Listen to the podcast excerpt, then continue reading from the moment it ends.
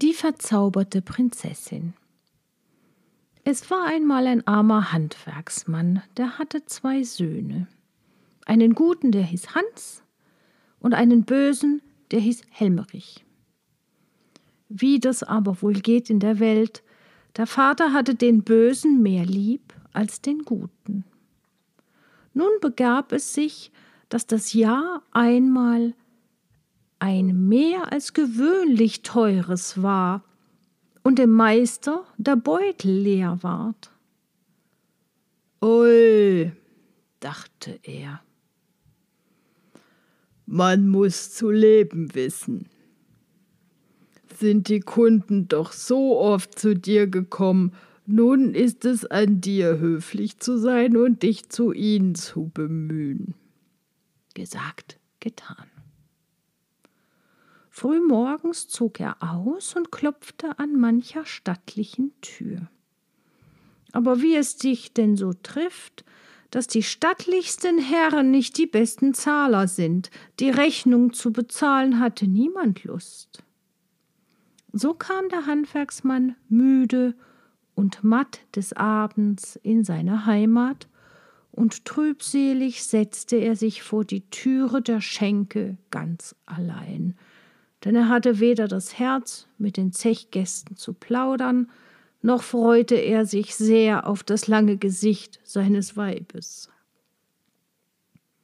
Aber wie er da saß in Gedanken versunken, konnte er doch nicht lassen hinzuhören auf das Gespräch, das drinnen geführt ward. Ein Fremder, der eben aus der Hauptstadt angelangt war, erzählte, dass die schöne Königstochter von einem bösen Zauberer gefangen gesetzt sei und müsse im Kerker bleiben ihr Leben lang, wenn nicht jemand sich fände, der die drei Proben löste, welche der Zauberer gesetzt hatte.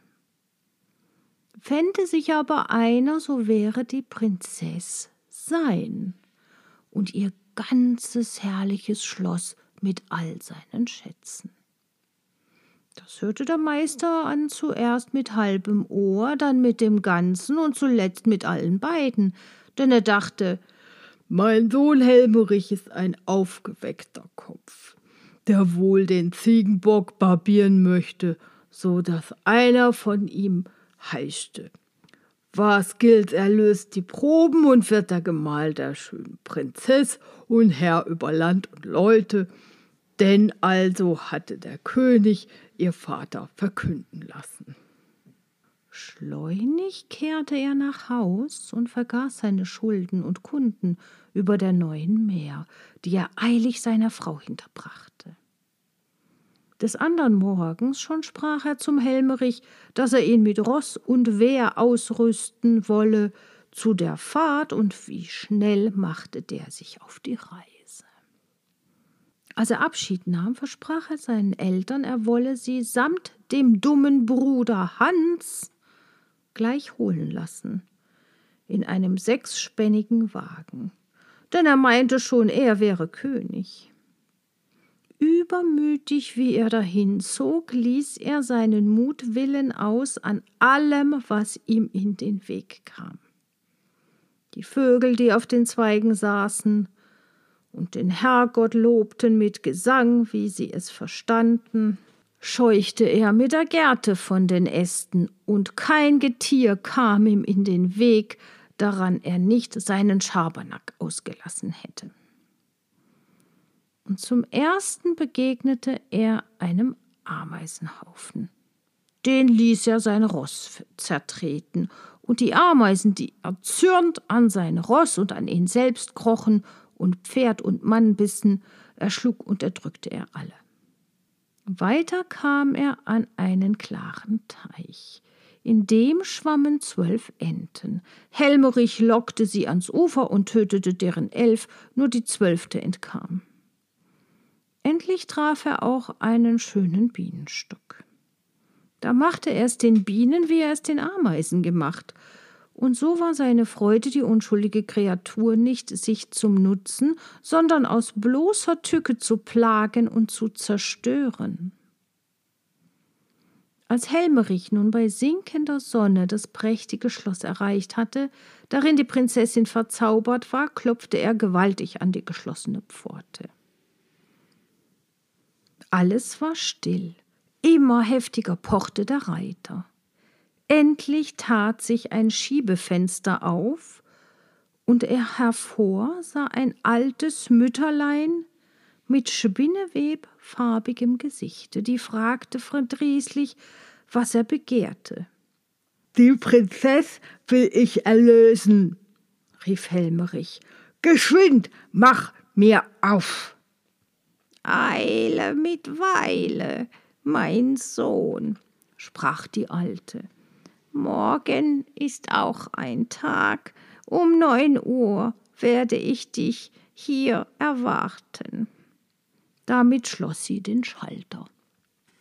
Am anderen Morgen um neun Uhr war Helmerich wieder erschienen, stand das Mütterchen schon seiner gewärtig mit einem Fässchen voll Leinsamen, den sie ausstreute auf eine schöne Wiese. Lies die Körner zusammen, sprach sie zu dem Reiter.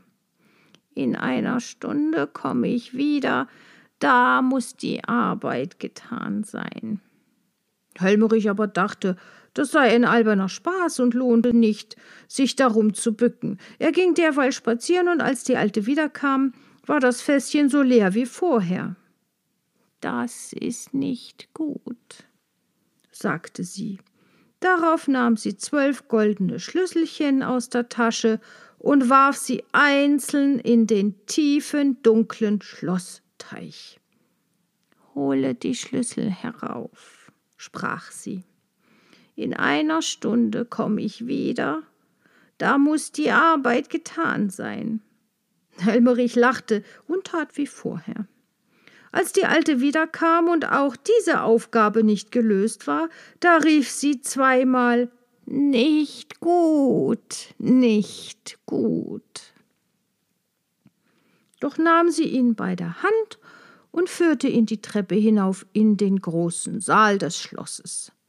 Da saßen drei Frauenbilder, alle drei in dichte Schleier verhüllt. Wähle, mein Sohn, sprach die Alte, aber sieh dich vor, dass du recht wählst. In einer Stunde komm ich wieder. Helmrich war nicht klüger, da sie wiederkam, als da sie wegging. Übermütig aber rief er aufs Geratewohl. Die zur Rechten wähle ich.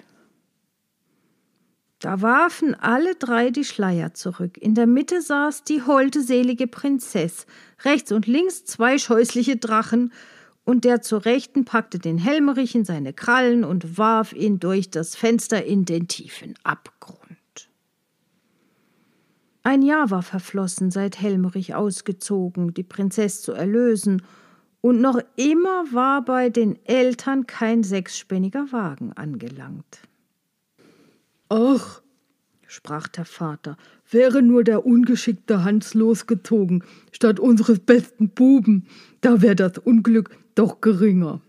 Vater, sagte Hans, ja, lass mich hinziehen, ich will's auch probieren. Aber der Vater wollte nicht, denn was dem Klugen misslingt, wie führte das der Ungeschickte zu Ende? Da der Vater im Ross und Wehr versagte, machte Hans sich heimlich auf und wanderte wohl drei Tage denselben Weg zu Fuß, den der Bruder an einem geritten war. Aber er fürchtete sich nicht und schlief des Nachts auf dem weichen Moos unter den grünen Zweigen, so sanft wie unter dem Dach seiner Eltern. Die Vögel des Waldes scheuten sich nicht vor ihm, sondern sangen ihn in Schlaf, mit ihren besten Weisen. Als er nun an die Ameisen kam, die beschäftigt waren, ihren neuen Bau zu vollenden, störte er sie nicht, sondern wollte ihnen helfen, und die Tierchen, die an ihm hinaufkrochen, las er ab, ohne sie zu töten, wenn sie ihn auch bissen. Die Enten lockte er ans Ufer, Aber um sie mit Brotsamen zu füttern, den Bienen warf er die frischen Blumen hin, die er am Weg gepflückt hatte. So kam er fröhlich an das Königsschloss und pochte bescheiden am Schalter. Gleich tat die Tür sich auf und die Alte fragte nach seinem Begehr. Wenn ich nicht zu gering bin, möchte ich es auch versuchen, die schöne Prinzess zu erlösen, sagte er. Versuch es, mein Sohn, sagte die Alte. Aber wenn du die drei Proben nicht bestehst, kostet es dein Leben. Wohlan, Mütterlein, sprach Hans, Sag, was soll ich tun? Jetzt gab die Alte ihm die Probe mit dem Leinsamen. Hans war nicht faul, sich zu bücken. Doch schon schlug es drei Viertel, und das Fässchen war noch nicht halb voll. Da wollte er schier verzagen, aber auf einmal kamen schwarze Ameisen mehr als genug, und in wenigen Minuten lag kein Körnlein mehr auf der Wiese. Als die Alte kam, sagte sie, das ist gut, und warf die zwölf Schlüssel in den Teich. Die sollte er in einer Stunde herausholen. Aber Hans brachte keinen Schlüssel aus der Tiefe, so tief er auch tauchte. Er kam nicht an den Grund. Verzweifelt setzte er sich ans Ufer. Da kamen die zwölf Entchen herangeschwommen, jede mit einem goldenen Schlüsselchen im Schnabel. Die warfen sie ins feuchte Gras. So war auch diese Probe gelöst. Als die Alte wiederkam, um ihn nun in den Saal zu führen, wo die dritte und schwerste Probe seiner harrte. Verzagend sah Hans auf die drei gleichen Schleiergestalten. Wer sollte ihm hier helfen? Da kam ein Bienenschwarm durchs offene Fenster geflogen. Die kreisten durch den Saal und summten um den Mund der drei Verhüllten. Aber von rechts und links flogen sie schnell wieder zurück, denn die Drachen rochen nach Pech und Schwefel, wovon sie leben. Die Gestalt in der Mitte umkreisten sie alle und surrten und schwärrten leise. Die Mittle, die Mittle! Denn da duftete ihnen der Geruch ihres eigenen Honigs entgegen, den die Königstochter so gerne aß.